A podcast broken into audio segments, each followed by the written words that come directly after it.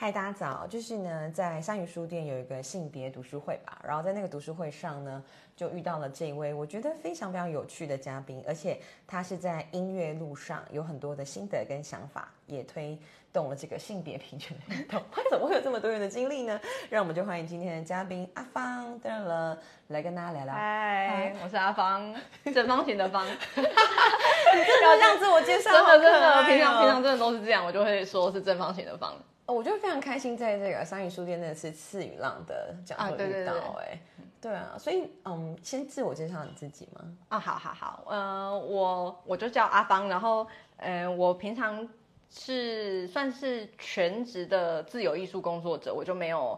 其他的嗯正职嘛，还这就是我正职。然后我做最多的事情就是职业伴奏，帮人家弹伴奏这样。那其他的时间，呃，大概都拿来就是做性别相关的推动。嗯，我自己是在那个上次你参加那个读书会是，哎，我们是高兴会，那我就今年代表高兴会就是办理这个弹性说爱的读书会这样子。那这个自呃专职伴奏这件事情啊，是很多人可以进去的一个工作嘛？听起来它是个很窄的门，就是你当然一定要熟悉任何的弹奏方式或是音乐，你才可以做到这件事，对吧？对，而且嗯，我我的伴奏是比较偏古典的，因为像也有很多，例如说，哎，你就做那个婚礼主持嘛，也有婚礼接场的，然后反正各式各样的，但我做的主要是呃古典的，就是例如说音乐班系的呃考试啊，音乐会这样子。对，那这个可能就需要蛮嗯，的确就像你说的是比较窄的，因为它的专业训练很很特定，又比较艰难吗？对对对，就门槛可能比较高。所以可以说是，其实从小一路上，你就是被身为音乐家这件事情这样被栽培的吗？哎，倒不是哎、我我 哎，这个很很有趣，因 为大部分的确就是像这样子的演奏者，都需要从小就是学音乐。我的确也是从小学音乐，但因为小时候还蛮会念书的，所以我还没有一开始就立即决定我要走音乐这条路，而是国中升高中的时候，那个时候就嗯，因为考上了，就也也会音乐，然后就有考上音乐班。那当时候就在读书跟音乐之间做选择，我最后就选择了试试看，就是学音乐这样子。对耶，你那时候是念雄中的音乐对对对班对对对对，没错没错。然后后来呢？大学后来就就呃雄中之后就一路都是音乐系，但我大学先在中山大学主修了声乐，然后呃研究所再去南医大，就再拿一个钢琴伴奏的学位。现在现在改叫做钢琴合作啦，就是不要讲说是伴奏，因为有点类似证明运动那样子，对。政治正确那样。对对对，因为它在英文这个字是那个 collaborative，就是不要说是 companist，好像对有这个倾向，所以呢，呃，合奏，对合奏对对对对对对对 也是也是一样演奏的奏吗？对，演奏的奏合呃合作合作，我们会说合作者，现在开始比较多会去会去这样说。OK，不过我我自己倒是不太介意。哦，对对对对对。因为做的事情是一样，只是我们要把这件事情啊、对，因为可能有些人不太喜欢被称为伴奏，因为我们的分量一样很重，有的时候甚至是比主奏就是演奏那个乐器的人还要难。但是可能，嗯、就是例如说简历啊上面被写伴奏，大家可能心情上会会有点就影响这样子。我觉得这个音乐界的这种小故事或是小历史，我会很想了解，是因为我看了《塔尔》这部电影嘛，哦他在讲指挥家，然后我弟弟以前嗯管乐班他是吹奏法国号的，真的假的？然后我就会觉得说。不不知道为什么，就会觉得说有一些角色在某个乐团来讲，当然你每个都很重要哦，嗯可是我们还是会不自觉把它分一个高下。好比说，在指挥家旁边的首席的小提琴手，就他就是这样的位置，对后面的打击乐可能就是还好，因为谁都可以取代。啊，那我我在你我懂你。的求学路上有这样类类似似的选择吗？或是啊、因为我自己是主修钢琴，比较还好。因为如果说你是主修乐器，你就会在管弦乐团里面有一个位置。对。但但但因为我们都一定要复修，我也是会，我当时候是复修单簧管。可是因为呃人数就是管乐呢，它在一个管弦乐团里面需要的非常少，所以就没比较没有这种呃竞争位置的的状态。好，但是的确像你说的，例如说小提琴啊，这种反正他们每个乐器呢都会需要。呃，争就是排位置，那这个排位置是怎么排的呢？他们就是需要每一个人都上去拉就是独奏给呃乐团片段，然后给指挥听，那指挥就会依照呃他的需求嘛，就能力啊等等的，然后去分配说你在哪一个位置，而且每个位置都有，就是它都有很巧妙的那个的关系，对对对很 tricky 的感觉。，对，你是你是第几步，然后呃你是这一步的首席，还是还是那个就是旁旁边的那一位，这样子都很很有趣。天啊，因为这就是完全不是学音乐的我们，是完全无法理解这一件事情的。啊然后有些人他可能穷极一生，他就是要追求那个位置。的确，我其实因因为我不是从小念音乐班，但我高中的时候呢，也会遇到很多从小就念音乐班的同学，那他就会听他们分享过许多在呃国中阶段，尤其是国中，就是青少年时期，就会对于这些比较敏感嘛。他们那个时候是如何的呃如何的争这个首席的位置啊，然后又因为有选上没选上之间的角力等等的，这些故事非常有趣。天哪那我想知道，来这个乐团的人在看你拉的时候，他们难道是蒙眼睛听声音吗？还是其实你整个人的扮相啊，各方面都会被考虑进去？哦，这个问题比较复杂。例如说，在学校的话，因为老师都已经是认识的，他们当然不会这个叫什么？硬要就是对，不蒙不会隔，嗯，叫隔幕吗？因为我也陪朋友去考过乐团，他们第一轮是是遮起来的，看不到你的。对对对对，这可能就是为了公平嘛。可是因为在学校，他还有，嗯，我相信还有一些教学的考量，有的时候，呃，在能力之外也会考量这一个人。例如说，假设两个人他们能力都很不错的时候，我要选择比较，我可能假设我身为老师，我就会选择比较愿意带领别人的人作为首席，也许就有这样子的考量，所以这个是不会遮起来的，就是大家都会看到你在在演奏。对，演奏上面带领人这件事情要怎么看到？这是所谓的音乐里面的个性吗？嗯、这个可能就要从教学过程中，例如说，嗯、有的人选选择，有的学生他可能会选择独善其身，有的他会选择，呃，他更多愿意去，例如说在，呃，我们有时候吹到一半呢、或是演奏到一半会找不到位置，这是有可能的，因为在演奏过程中，我们可能会有很多小节的停停顿。好，然后万一我旁边的人找不到我，我会不会救他？这也是这也是很值得观察的。这个好有趣哦！还还是还是我就会不理他，让他出糗。这件事情，他不会在成绩单上面被屏蔽。不会可，是这个东西很重要，对，那他就要很仔细的观察，而且这也要看老师愿不愿鼓意不鼓励这件事情？对，然后不会放会不会放视线在小朋友的这些地方，这就很重要。因为有的老师 don't care 啊，因为很多老师他可能也是独善其身上来的，他也巴不得你就是竞争。对他可能也不会去注意到这样子，对，而且孩子太多了，也也蛮困难的，的确，对对对。你也从专业伴奏这一端，现在跨到教学端吗？哦，倒是没，倒是没有，应该是说我原本还是有做教学的，嗯但在这个过程当中，因为呃，我目前弹伴奏也弹了大概十年左右，那初期的两三年我是有做音乐教学的，嗯那这个呃，这个教学的状态呢，因为我在这个过程中对没有想要看你，对，很美。意识到说，嗯，我们教学的主体时常放在家长身上，那这这家长是给钱的人吗？是这个意思？对对对。对对对对，没错没错，一一这这这就要非常看，嗯，非常看这个家长愿不愿意把视线放在孩子身上，因为有些有些家长是哦，我希望我的孩子是怎么样的，好，那你这就可以很明显的感受到，他没有尊重孩子，可能自由自在，或者他最终可能也不适合走这条路，是有可能。对，是有可能的，对对对对对，那你就发现他这个这个家长可能希望你把视线放在他身上，你要去做他期待的，而不是适合这个小孩的。那我发现这个之中就很难，我我呃我我很难单纯的配合家长，因为我觉得我明明看到了他其实更适合怎么样，对，所以我我最后就最终是选择不做教学工作了。了解，但是听说你有个很有趣的计划是吗？因为你在专职伴奏的时候，你也观察到一些现象。对对对对对，呃，这个计划我先讲它的，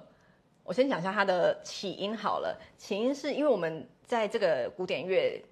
的学习过程中有一个比赛叫做全国学生音乐比赛，然后它是每年的吗？哦嗯、每年举办，但是每个乐器要两年才会有一次。就例如说，今年是比管乐，明年就会比弦乐这样子。OK OK，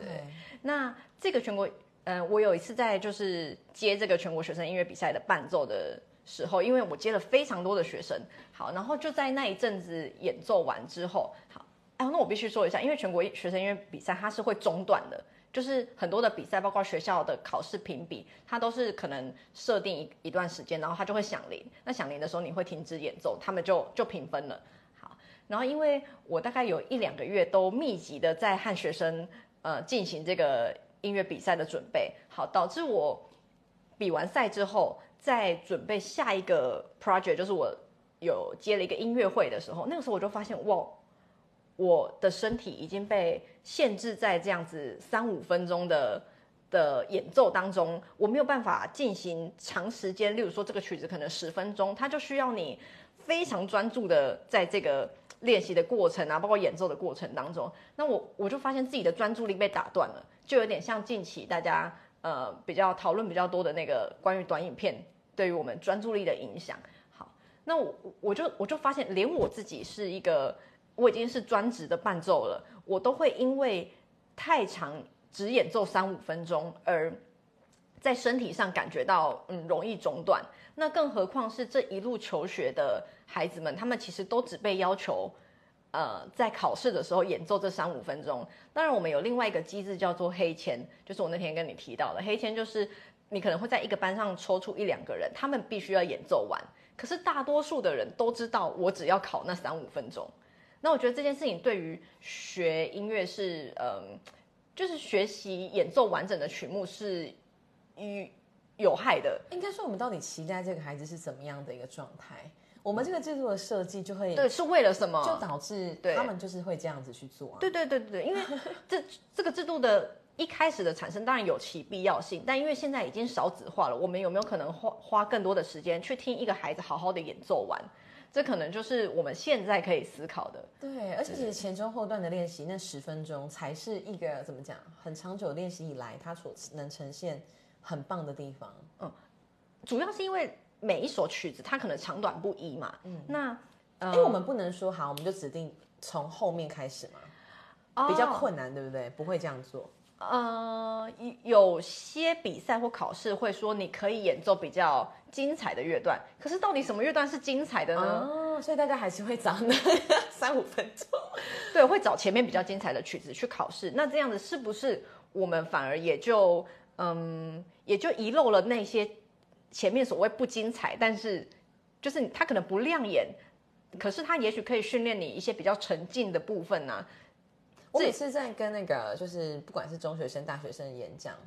我都会提到蔡康永的说话之道，它里面有一段话，就是说，其实人生就是很多空虚的部分，可是你要去费心查看你在当中参与或成全了什么，嗯，然后这些空虚也是会让你赶走你有时候可能焦虑，然后觉得无聊的一些咒语，嗯嗯。嗯，就是我觉得你讲的东西就完全符合这个状态，啊，就你必须要去经过那个长时间的练习，你可能才会真的体会到什么，或是你会培养你的耐心，或是你的你讲到耐长心，久的觉察力。因为我们这个考试制度啊，让我们很长都只选择快板乐段去演奏，所以我们的学生就比较精彩嘛，对，就更少训练如何演奏慢板。好好玩、我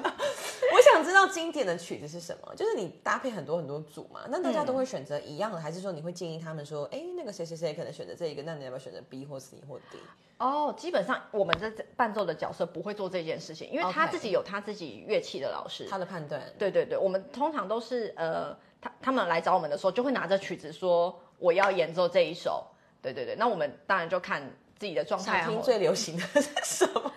有这样的一个嗯，现象吗？还是基本上都会完全不一样？还是会有比较常出现的曲目，但是必须说古典乐的范畴真的太广泛了。OK 然后每个乐器它的呃，我们当然演奏久了都还是会遇到重复的，可是因为每个乐器也都不一样啊。对对对，每个乐器的它的曲目是完全分开的。所以说像巴哈、莫扎特、贝多芬哦你些说人完全是人的话倒是就是作曲家的话倒是会规定，因为哦会规定。对对对，因为有些就是我们在求学阶段，例如说三年，假设国中或高中三年，就会被规定第一年要演奏什么乐派，第二年什么乐派这样子。那呃很多呢就会规定一定要演奏巴哈，因为巴哈算是非常经典的，对，或者是一定要演奏贝多芬，一定要演奏莫扎特等等。对对对。好，那你这个计划要怎么做呢？就是我们当然是很希望他们不要再这么样受这个三分钟、五分钟的的限响制起所控制嘛。那我们怎么去安排这件事？呃，基本上因为我不是教学端嘛，那我希望能够做的事情是，呃，能够跟大家分享这个想法，那让教学端的人去，就是哎，也想想看有没有什么应应的方式。那我基本上执行这个计划的方式会是，嗯，我从七月份就是 right now 现在开始，呃，会进行这个计划会持续六到十二个月，那依据。依据我收获的程度来来判断这样子。那在这个过程当中呢，我会当然除了国小，因为我们必须说才刚学习乐器的这个状态下，你真的很难演奏完整的乐曲。好，所以国小以上呢，我就会完全不接，呃，完全不接会被中断的演奏。也就是说，如果你考试，就是那我就不弹了。那除非呢，你去自愿黑钱。例如说，例如说，你你来找我，呃，伴奏，然后你愿意去跟学校说自愿，这这是可以自愿的，就是我能不能自愿说我要演奏完？很多人是不愿意的吧？他们大部分没有这件事，甚至是抱持着不要被抽到，一定不会被抽到侥幸的心情。对对，大部分会去自愿黑钱，很有趣，都是老师给学生的惩罚。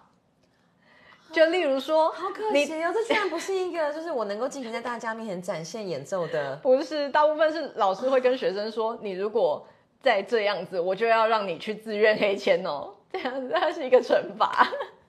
好难想象。对，然后哦我想说，透过这个过程去记录说，哦，因为就我所知，目前我认识的人当中，还没有人这样子做过。就是因为我们伴奏必须必须要维生，你。不太可能说不不去接考试啊或比赛，因为所有的考试跟比赛都是会中断的。那我这么决定的话，代表我只能接音乐会，跟呃声乐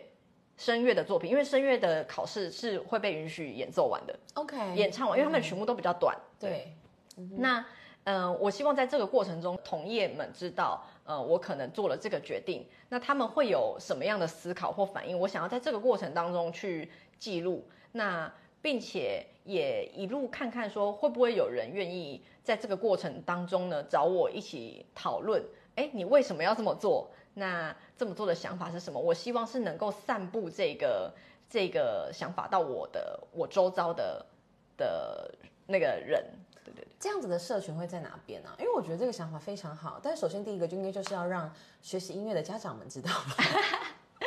家长当然是比较慢了，我们就是先老师跟学生之间。你说这个社群，嗯，因为基本上我们接伴奏都是，嗯，毕竟他的他他有一定专业程度的要求，所以呃，我们的客群这样说嘛，客群大概就会是，例如说像我在高雄这个区域，那就会是高雄的音乐班系，这样，大部分的人会互稍微互相认识。那因为我接的也不算少，那我就能够碰到呃不少的人这样子，所以你在这个行业其实是有个底气可以去做这件事情，对吗？哦，底气哦，听起来就就是就是因为你开始这样做的时候，好像听起来可以影响的层面是广的。哦，层层面倒不一定，我觉得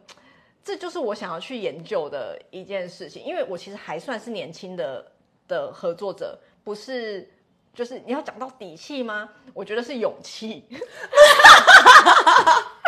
我觉得以我的年纪和我在，因为我在这里并不算是非常资深的人，理解。对，我觉得是勇气，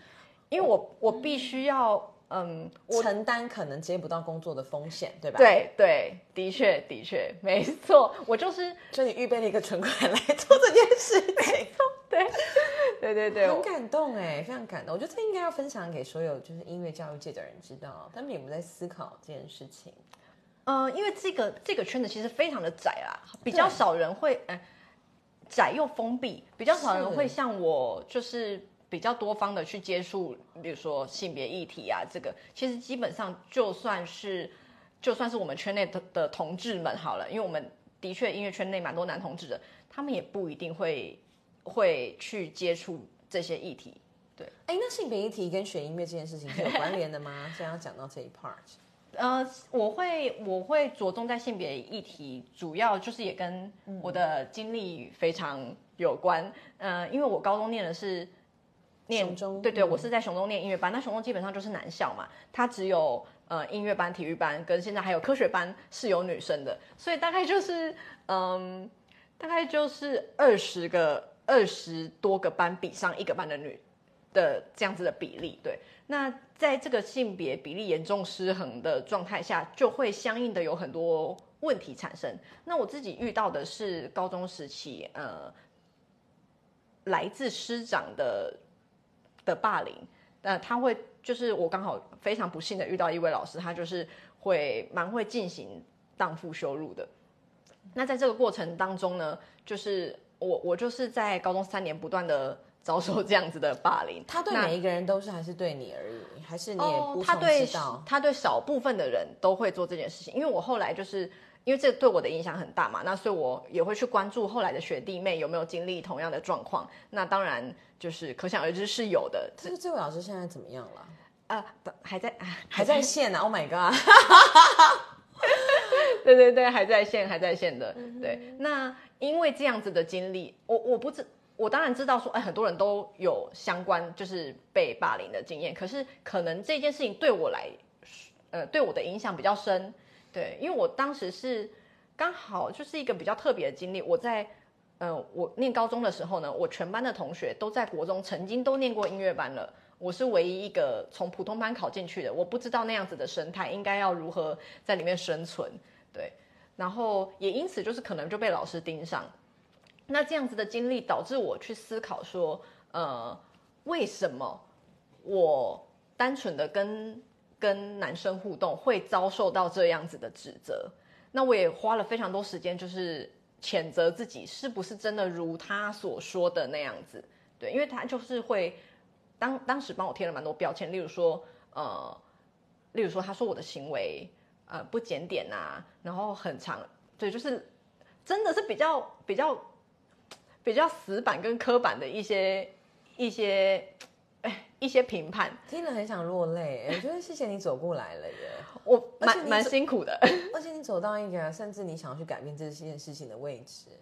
哦这这个中间也经历过一段时间的挣扎，因为就是这样子的创伤经验，导致我在大学开始就呃得了恐慌症。那这个这个生病的经历就伴随我十年，大概到前一两年我才整个人是可以就是比较稳定的。真正释放开来这样子，对，因为疗疗伤的过程其实是蛮很漫长，就跟最近最近 Me Too 的事件也延烧的非常的，就是热烈嘛。当然，我并不是呃性性骚扰的这个受害者，但是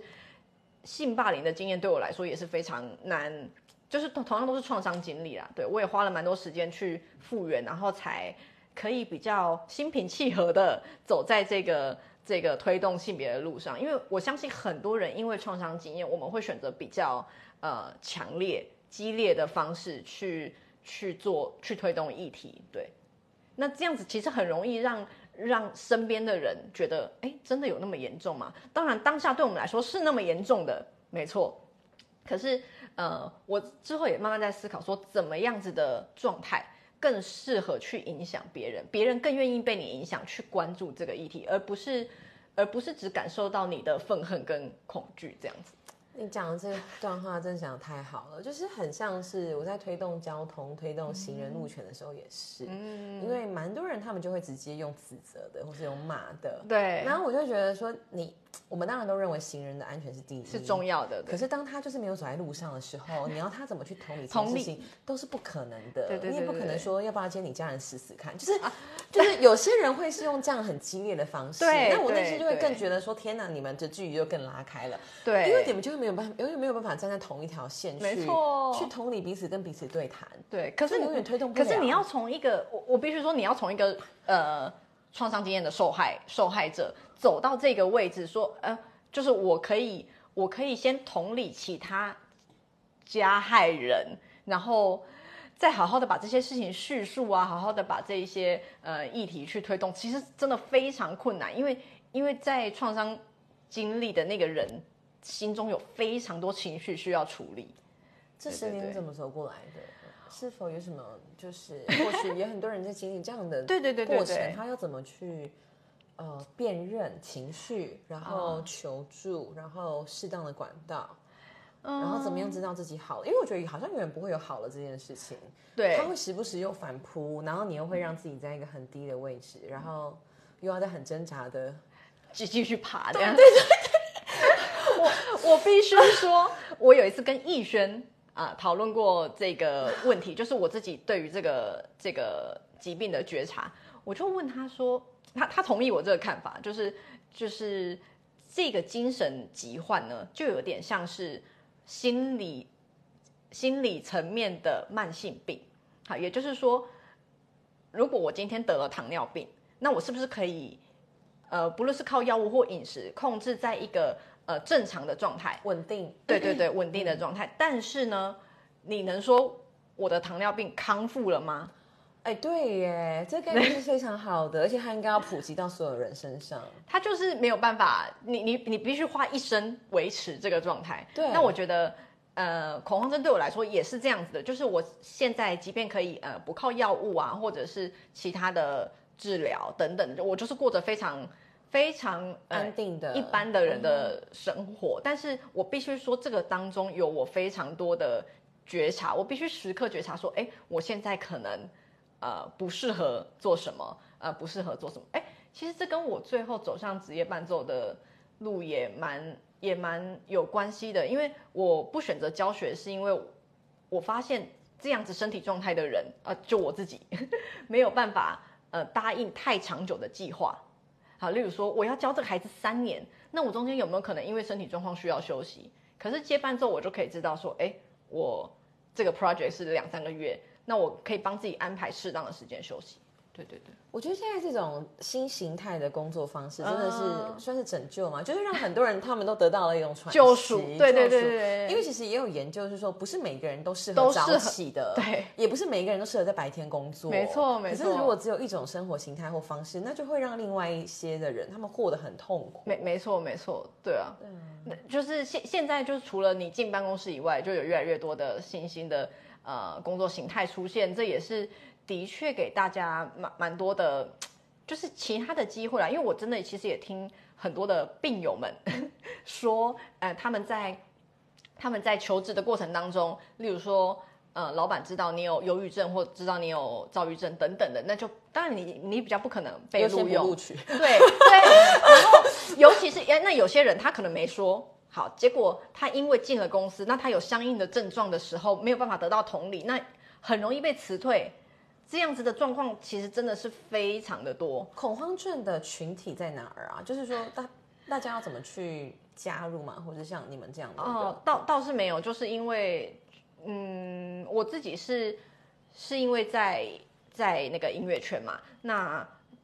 当然我相信，就是大家学音乐压力很大，不少人也都有身心 相关的的疾病，尤其是尤其是这个社群，其实比较容易用。我们为了要追求音乐上的完美，很容易就会有一群人用批判的方式去做教学，或者是他二他演的大概就是你看过吗？啊，我是看他的纪录片版。OK，对对对对对，嗯，所以所以我我我我跟你看的应该不太不的，对对对对对，但是的确有这样子的状况会在这个之间，在这个社群里面流动，批判使人进步的这个观点，对对，尤其可能。可能又要加叠上台湾的的社会样态啦，就是比如说我骂你是为了你好啊，等等这种这一种的类类似的概念，就会加强这个状态。那因为这样子，大家就是又又又在一种啊，既然老师对我好了，那我不能不努力啊的这个这个想法当中，那可能这样子你被批判的那个不好的情绪没有得到释放。很容易就是会压抑出一些问题。到底要怎么破除这种惯性的谎言？就是啊，你说你说用批判的方式教学吗？对啊，或者是说当学生听到老师说我是为你好，或是父母说我是为你好的时候，啊，基本上呢，这也是我一直在这个群体里面想要推动，就是更多的对话。因为其实我我自己，像我刚刚说，我原本国中念普通班，然后我进到音乐班的时候，发现 我的同学都不讲话的。所谓什么什么什么叫不讲话呢？就是不交流，老师问问题，呃，有没有人要上来？就全场安静。好，就连是非题也是全场安静，基本上不会有人讲话，因为他们已经害怕出错。对。其实已经被训练成不太会去发表自己的意见。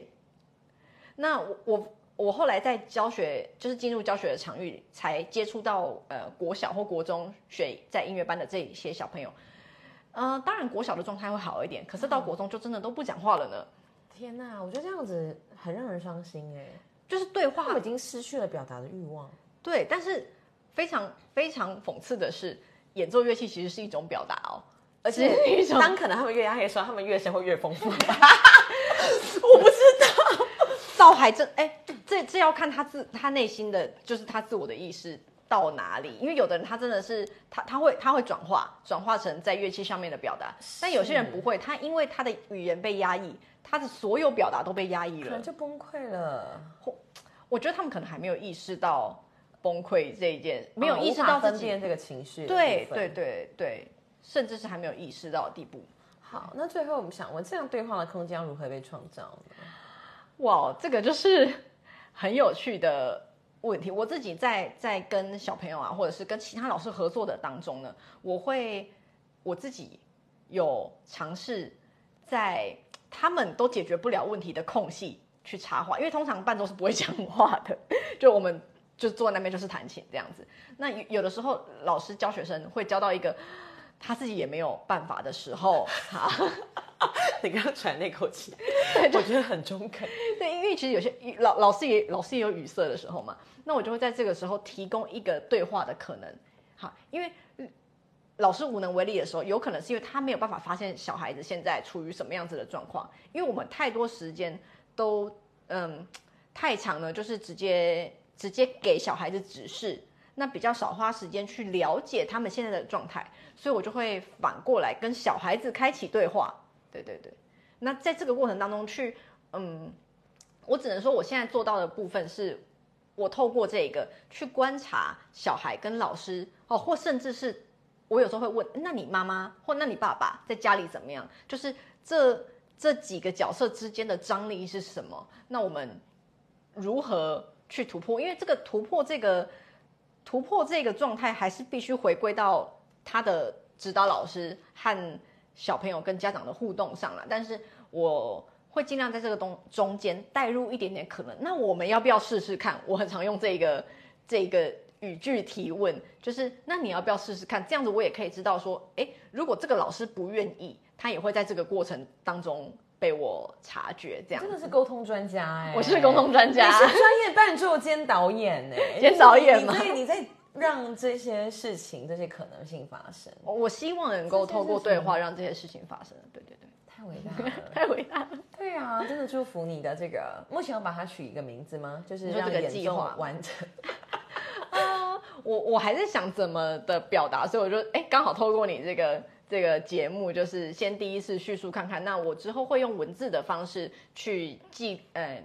先去先做一个公布，然后等到我实际执行之后，我再决定，哎，要用什么方式记录下来，然后如何分享，大概会大概会记录半年到一年，对对对，很期待哎，哇，我也好希望如果有人可以用影像记录这件事，哇，也会很有趣哎，影像哦，嗯，哦，不过这个你要到教学现场去，就真的比较比较。对，比较困难。对对对对对，我还我还在寻找这个记录比较适合的记录方式。OK，谢谢你今天的分享。最后还有什么想跟大家讲？就是我觉得社会真的要更宽容、更尊重、更包容之外，我我自己是觉得对话很重要了。因为不论是不论是音乐，然后或者是我们现在在做的性别，然后或者是你在其他议题上面的推动，耐心的对话真的太重要了。因为我们很。很很少愿意就是耐心听完别人讲一句话，哦，耐心听完学生演奏完这一一整首曲子，即便他可能演奏的不好，因为很多我们同业会说，啊，我实在是懒得听，哦，哦，我实在是就是金曲奖的评审也听了不知道几万首的，就是 对对，可是每个人每个人在他表达哦演奏乐器的这个过程当中，都有他向你透露的讯息。例如说，我透露出我的害怕，我透露出我的害羞，然后我透露出我的不安。那你如果愿意在这个过程当中聆听，你就更有可能去同理他，然后给这个孩子他需要的支援。这样，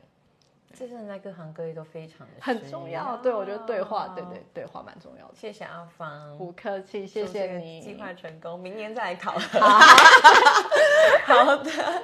好，感谢，拜拜。